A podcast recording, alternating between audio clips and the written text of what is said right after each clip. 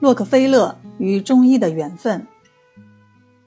在中国，北京协和医院大概是名声最大的医院了吧？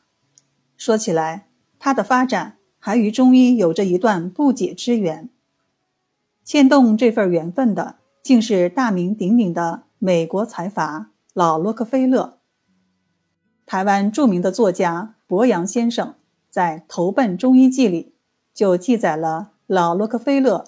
与中医的结缘，以及由此接办协和医院的故事。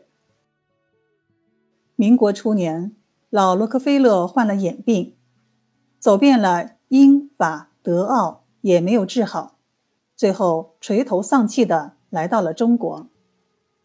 有一位中医就用一种不值几文钱的草药，抱着死马当活马医的心理，竟使他重见天日。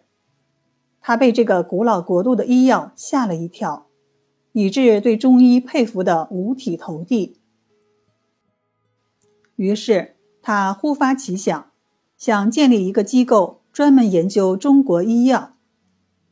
一九一五年，他让属下的洛克菲勒基金会驻华医社接管了由英美两国五个教会团体合办的北京协和医学校，改名为。协和医科大学，就是今天的协和医院。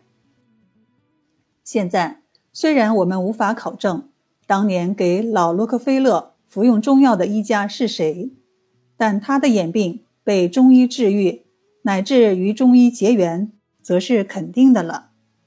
协和医院的历史证明了这一点。